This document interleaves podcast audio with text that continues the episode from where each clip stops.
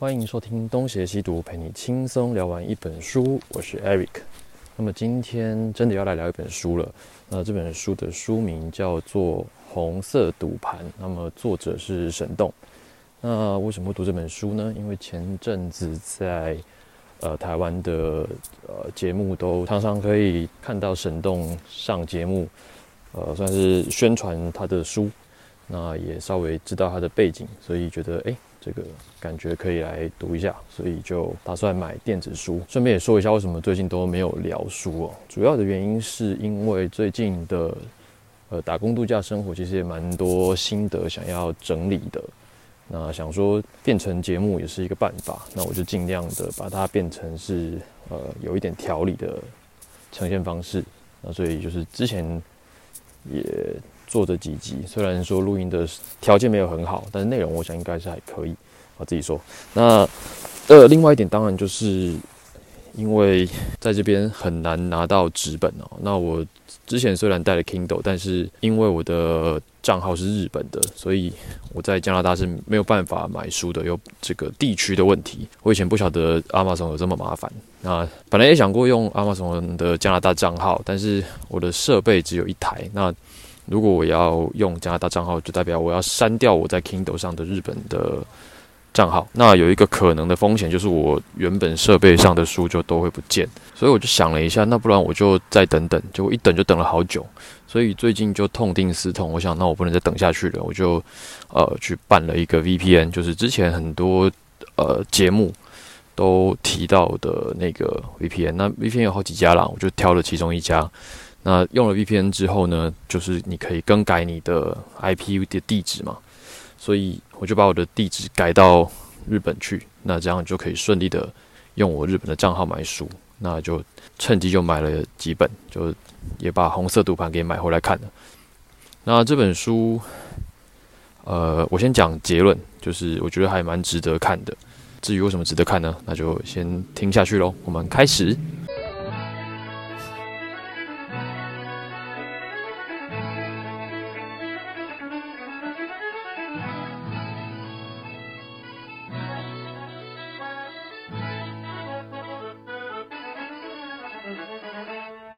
好，那我我今天也还是在路上边走路边录音，因为刚去健健身房回来。那晚上的社区小路人比较少，偶尔还是有一些车啦，但是我就尽量避免车声。那这本书值得推荐的原因有两点，我自己觉得至少是两点。那么第一点是它的文字非常的简单易懂。就是它的叙述没有什么复杂的，所以你你不会读半天不晓得他在干嘛。然后这本书因为原本是英文版啊，英文翻成中文的，那么英文的写作有一个好处是它预设了读者都不晓得中国这边发生了什么事情，所以他都会尽量的写得很详细。那翻成中文之后，虽然有些地方显得好像挺多余的，可是你至少可以搞清楚来龙去脉。好，所以文字浅显易懂。然后第二点是它的这个来龙去脉都交代的很清楚，所以你可以透过读这本书，又大致了解整个中国发展的前因后果。好啊，这本书的主题是沈栋在中国的发展历程，也是他的一一本自传。那我在看沈栋的一些节目访谈的时候，注意到他经常是大段大段的讲英文。就是他三不五时就要秀一段英文，可是又不是那种单字单字的秀，不是那种晶晶体，他是真的好像蛮习惯英文思考的，所以就查了一下他的背景，他以前在美国读大学的，然后这我想也是因为他在美国读大学，所以才有这样子的语文能力哦。然后他呃这本书讲的，就是除了他的自传之外，他也提到很多。关于中国的一些发展的历程嘛，刚刚也讲过。那时间大致上是二零零二年吧，就是两千年初一直到二零一七左右。那么这段时间大致上就是呃温家宝跟胡锦涛执政的两任，以及呃习近平的第一任的前期，基本上就是整个中国从原本的改革开放，然后一路到经济狂奔的时期啦。所以如果你原本对于呃中国的整个经济发展历程没有很清楚的话，透过这本书，你大概也可以知道一个很完整的轮廓。而且这个完整，它不只是经济发展的完整，它也是政治发展的完整哦。为什么？因为在中国的经济跟政治，它基本上就是挂一起的，是分不开的。你没有办法扣掉政治讨论经济，这个我想放到现在也已经是一个尝试哦。你很难去找到一本书可以把整个脉络讲得很清楚。为什么？因为就比较少会有那种内幕人士会去谈。那如果你去找那种中国研究的专著，那通常都写的又臭又长，就是你基本上不太有耐心会去看它。那为什么说呃这本书可以从两方面都探讨？就是因为它本身的在中国的发展历程，它就是一个透过跟北京的中上阶层来往而得到一些经济利益的一个发展状况嘛。所以我觉得这本书的独特之处就在于这里，它是一个曾经是圈子里的人跳出来哦，来描述一下他的过往经历。那么没有比这个再活灵活现的一种写法了。所以我觉得这是非常适合一般读者了解中国的一种叙述方式。那么我想应该也有很多人会想说啊，这种方式有什么特殊的吗？就是其实也很多。人写书都讲过这种事情，那我想，对啦，性质来看，的确有很多类似之处。但是我觉得，平常大家能看到，应该都是属于那种层级比较中间偏下的，有可能就是呃亲人去大陆呃经商、投资什么的，接触到的官员可能都是那种县市级的，比较没有那种中上阶层的官员。可是沈栋基本上混的都是非常。上级的，就是你基本上就是要在中南海才能看到那些人，所以我觉得那个层级不同，他所看到的视野，那相那就是差非常多的。所以我觉得就算是一个逻辑，但是还是有不太相同的处境。那这本书有几个最重要的人物，就是他的北京生涯当中，显然要跟很多官员打交道了。那他在北京的闯江湖的伙伴是他的前妻哦，叫做段伟宏。这个段伟宏就是一个非常懂得中国官场那套游戏规则的一个女强人。她基本上就很懂得要跟谁打好关系，借由这种人际关系脉络来为自己的商业利益谋求发展与前途。那么他看中了沈栋这种海归的这个资历。当然，沈沈栋也长得非常高大帅气啊，所以在这个情况下就强强联合，由沈栋来发挥他呃商业战略上的长才。那么段伟宏就负责沟通关系。那么段伟宏选择的最大的靠山就是当时的总理温家宝的太太张培丽，所以呃几乎可说就是他们就是勾结上了当时的。最高领导人的这个一个脉络，当然，呃，沈栋在书里面也一直提到，他认为温家宝本人应该不涉及贪污以及出卖权力资本的游戏，但是他完全没有办法管束他的家人，所以他的家人其实，在背后操纵着相当大量的资本，包括他的一对儿女跟他太太，基本上都是把这个。权力的游戏玩转的非常的熟练，那细节当然在书中都有提，这个我现在记不起来，就请读者呃可以自己看。总之，在中国的一个商业逻辑，基本上就是你要跟政府取得良好的关系，那个良好的关系必须透过跟官员打交道来取得。因为你想要取得土地使用权啊，什么什么权，那个权这个权的，它都有一个相对应的官员负责审核。那你要拿那个文件，就得跟负责那件事的官员套交情。那你要怎么套交情？就是喝酒啊，然后嫖妓啊，一起做一些事情，让他们愿意相信你啊。这个就是在中国的交际圈里面最重要的一个关节。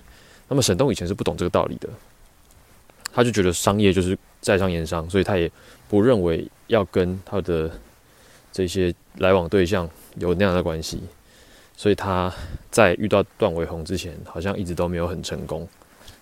而段伟宏就真正教会了那一些他在生意场上所必须要知道的细节跟遣词用字。那所以沈栋也在这过程中当中，其实就是分享了很多他所感受到的。那你说这个东东西真的有非常的深奥吗？啊，我觉得其实也没有啦。那就是一些很很基本的，比如说什么你敬酒的时候杯子要放低一点啊，然后拍马屁的时候要拍的到位一点啊。那你说他是不是有一些考究啊？当然也是有。可是你说这是什么学问本事嘛？我也不认同。大概就是这样。然后他们基本上算是地产开发商，可是他们真正致富好像并不是靠地产开发，最一开始是靠着股票交易，或者说是内线交易，就是好像是平安保险吧。他们事先知道平安保险要上市的资讯，然后买入了大量的股票，再以高价的价差卖出去，那赚中间的差额。那你说靠赚股票的差额赚钱，算不算他本事？呃，要说算也是算啊，可是还是涉及内线的成分嘛。虽然他书中本身是没有认为这是内线，但我觉得就是啊啊。那总之拿到这笔资金之后，他们就把资金投入到了。呃，机场物流中心的开发当中，那这应该就是他们一开始所遇到的第一宗案大案子。所以沈东在书中就提到了很多关于他如何打通北京机场的关系，以及顺义市政府之间的关系。那过程当然是相当之精彩啦，我觉得这个读者可以自己去看。然后不晓得大家还记不记得，呃，中国崛起变成是一个话题，大概就是在。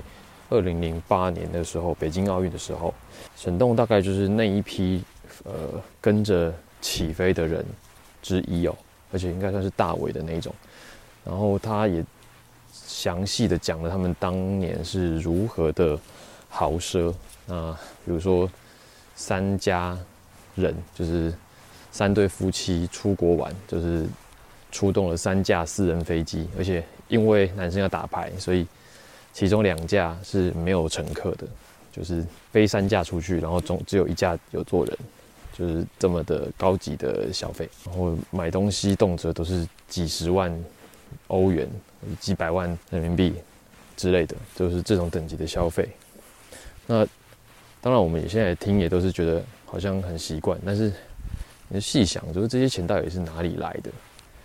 那无非就是动用了政治。资本嘛，那沈栋他们虽然还是属于商人，但他们也是长袖善舞，他们也是靠着跟这些红二代或者跟这些领导人的裙带关系而取得的。那那个逻辑，我想大致是这样子吧，就是当时有很多的呃外资，就是外国的资本都看中了中国的市场，包括台湾嘛，那他们当然就想办法要进中国。开厂啊，贸易啊，做生意干嘛之类的，那这些都必须要经过各地政府的审核，就是是什么什么地级政府啊、市政府啊、省政府啊，各种各路人马都要批准你才能够进。那么一旦你需要审核，那么这些官员他们手上握有的审核资格，就自然成了你必须要收买的对象。那原本公务员应该不是什么可以捞油水的工作。却也因为他们手上握有着这样子审核的权利，而变得奇货可居了。那你大概就可以想象，他们是如何的运用他们手中的这些权利来取得来自国外的资金。从他们有钱的程度，大概也可以想象当年投资的资本有多庞大。那么渐渐的，这一些。高层的人，他们也自己成立了一些资本，而且他们也可以取得某一些特殊的垄断权。比方说，沈东就在书中讲到，有一些红二代，他们独占了北京所有公车的广告栏位。哇，你就想，就是只有他可以卖那些广告，那得有多庞大的利润呢？基本上就是所有的那些北京公车，就都是印钞机，哎，就是非常可怕的一个垄断的行为。那我想，像这样子的垄断企业，一定是不胜枚举的嘛。沈栋当时，呃，他作为一个上海人，因为他上海出生的，然后在香港长大，在美国读书。他还是有他作为中国人的爱国心，他放弃了美国的绿卡，当年想要回到中国，应该也是想要为他的祖国献一份心力。可是他的很多国外的朋友就跟他说，在中国最重要的投资的心态，就是千万不要想在这边永续发展，最好就是干出一点成绩，捞到一票，就尽量把资产外移。就大致上是七三嘛，就是你七成拿走，三成你就留着，放在中国看还能发挥什么样的影响力？那理由是什么？因为他说像这样子一个政治专断的地方，你很难保证明天有什么新规定，一夕之间风云变色，你可能所有的积蓄一一夜之间就会成为泡影。那么他当时是没有听信的，因为他觉得当时的中国的发展是非常的乐观，而且非常有前景的。就是在温湖时代嘛，那当时的确，台湾也是对大陆有一种非常友好的来往关系，那也对未来保持着还不错的想象。那理由是因为当时的开放的确是蛮大的，然后整个气氛也非常之友好。这个我有印象，大概在二零一三年之前吧。二零零八到二零一三年这段时间，的确，呃，两岸的关系也是非常的融洽的，对，大致上是符合他沈栋所说。那不但是因为在邓小平之后，呃，开始就出现了领导人内部的这种联合治理，然后也因为有很多的红二代，就是那些中共高层的领导人们，其实都。把他们的小孩送到国外去接受高等教育，所以由这些新的精英回到中国，他们应该是可以改造中国原有的那一种体制的。就是他当时也是这么天真乐观的想着。但是，呃，我先讲他对于这些二代的失望，就是他原本以为这些二代可以改造中国，可是他所体悟到的现实，则是这些高层子女没有理由放弃他们手中的红色资本，就是他们已经有这些东西了。那他们也的确接受过高等的教育，他们更知道什么样的状况对他们来讲是有利的。而有利的状况是，中共只要继续维持这样的专制，就对他们的资本长大是有帮助的。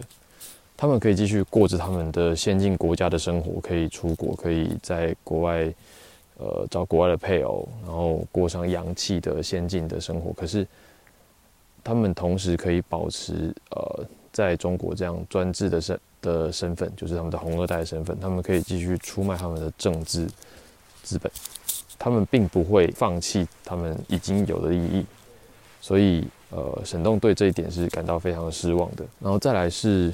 呃，关于呃温湖时代的终结，就是说他们都没有想到习近平会上，这个我想大家在以前也多少都知道，因为就是习近平和薄熙来的政治斗争下场，大家也都很清楚。那他也提了这一点，因为他算是蛮接近那一些人的，他也跟习近平吃过饭，然后对习近平评价也不高。那么这本书算是蛮完整的去阐述了。温湖体系如何在习近平上任之后一点一点的被习近平铲除哦？包括这个周永康的倒台，还有一些政治新星，比如说这个胡春华，应该是胡春华吧？还有另外一个什么才的郑什么才的，那也都相继的就被断了上升的通路。然后包括一些什么令计划，还有令计划儿子令谷，就这些人都要么就死了，要么就是被抓了。就是等于是，呃，温湖的政治资本在改朝换代之后就一路被铲除，那也发生了之前我们所看到的，胡锦涛甚至都在这种大型会议的场合被直接抬出去，就是确立了一个新时代的来临。那么在那个时候，其实沈栋他作为一个接受过西方教育的人，他大概也知道势头不对，他也想要撤。可是这个时候，他的呃当时还是妻子，就是段伟宏，他依然认为他还是可以像过往那样子运用他的长袖善舞的关系，继续的发展他们的事业。那想当然就是踢到铁板。对，因为我记得好像在之前有有一篇文章，就是在讲那个红色资本，然后就提到呃温家宝的太太是怎么样子敛财的。那里面其实就有提到段伟宏。那那当时那篇新闻其实蛮大的，我只是那时候没有记得这些人的名字而已。所以当时其实苗头就不对了。这些新闻被爆出来的时候，温家宝的太太张培丽当然也就是想要第一时间就切割嘛，他就是要这个段伟宏。出来扛所有的责任，就说啊，这些贪污的钱都是段伟宏贪的，跟温家没有关系。那其实由此也看得出来，就是所谓的关系，它本质上就是一个很不牢固的人际网络。这些人之所以会套进，多少都还是利益嘛，呃，应该说绝对都是利益。所以当风险来临的时候，一定都是先自保。所以你平常去经营那些关系，用酒喝来的这些关系。等到真的出事的时候，都是一点屁用都没有的。那这个我之前在大陆的时候，其实我也略有体会。虽然我自己没有亲身经验太多，但我觉得在那个社会的整体氛围之下，所有的这些人际关系都有一定的目的性。那本来就是不牢固的。那在上层的那种社会里面更是如此哦。好，那基本上。他这个书的就是讲这几点，那我觉得并不难读，我大概两天就看完了。如果专心一点，一个晚上应该也就能翻完，所以不是一本太难读的书。然后看完之后又可以得到一些很基本的轮廓，所以我觉得还蛮值得推荐的。那最后想要讲一下我个人对于这本书的一些感想，其实刚刚讲也是感想，我只是说。呃，我个人也算是在大陆待了一好一段时间嘛，来来去去的应该也七八年有。那么我自己的感受也的确如他所说，虽然我不是在上层，但是我觉得那个整个社会的气氛就是很急功近利的，因为整个社会的财富来源就是来自于官商勾结啊，说。实在点就是这样子啊，就是国外的这些公司看这边有便宜的人力、便宜的资源，那就想要进来削一笔嘛。那你要削一笔，就是要先养肥这一些各层各省的官员，然后以及到他们上面的大干部，就是大家一起来出卖资产嘛。在这种情况之下，有特权的人就可以得到特殊的财富跟特殊的待遇。那么你说这个社会怎么可能会风气怎么会正？那就是整体暴富也只有一部分呐。你说说整体好像也不全面，有一部分的人富起来了，然后他们就让整个社会的人就陷入了一种奇怪的气氛当中，就是好像穷是罪恶，老老实实工作是笨蛋，然后讲信用是愚蠢，就是各种呃我们所认为的基本的道理或者是一些美德。都变成口号而已。那我自己的感受有很大一部分的确是这样子。你说民间有没有呃反对的声音，或者是比较积极的、诚恳的力量？当然也是有啦。就我也是认识很多朋友，大家也是诚恳的做事，然后脚踏实地的在生活着。这当然都是有的。可是那个整个社会的气氛的确让我觉得这个地方的确相当之呃浮躁。就是我在这里。真的会觉得有一点不舒服，跟人来往的时候，就觉得哎，好像都是要有一点目的，或者是你要有点利益去跟人家交换，或者其实根本没人会真心的想要跟你来往。呃，当然不是所有人都这样子，必须要再说，我还是有认识很多很不错的朋友，也有很多很好的人，但是因为当时的整个气氛就是如此，所以我并不喜欢当时的整体环境。大概是这样吧。现在当然就更不喜欢了，因为现在的状况显然更严峻。也如同沈栋的朋友们判断的那样子，就是这几年那些曾经依靠着党的力量发家致富的那些富豪们，如今也都一个一个的倒下了，或者是他们的资产也被收回去了，或者是被接管了，被消失了。比如说恒大地产，然后马云，呃，腾讯，呃，新东方，呃，这些民营资本家，只要跟党有一点不同的路线，就是很自动的就消失了。那在这样子的一个气氛之下，商业怎么可能真的是像自由市场那样子的进行？而个人财产又怎么可能真的得到保障？所以看完这个书之后，我想大家对于这样子的一个地方的认识，应该会更加的深刻吧。那至于以后会变怎么样，真的没有人说得清楚。但希望就是会往好的方向去，至少转个弯吧。好，那么。今天的节目就先到这边。如果喜欢我们的节目的话呢，呃，请到 Apple Podcast 给我们五星好评，或者到 Facebook、Instagram 与我们留言互动。那么，如果喜欢我们这个节目的风格，愿意支持我们的话呢，也可以 Donate 我们。那感谢各位的收听，我是 Eric，我们下次再见。